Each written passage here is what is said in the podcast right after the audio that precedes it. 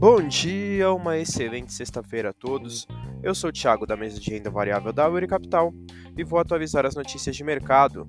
No mercado internacional, fechamento de ontem, o S&P 500 subiu 1,25%, o DXY caiu 0,43% e os Treasuries para dois anos tiveram uma queda de 0,05%.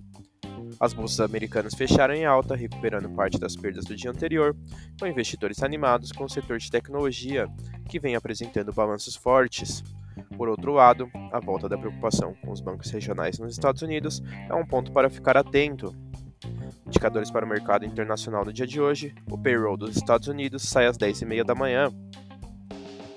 No mercado doméstico, fechamento de ontem, o Ibovespa subiu 0,57%, o Dow Food caiu 0,63% e o D1F28 caiu 0,45%.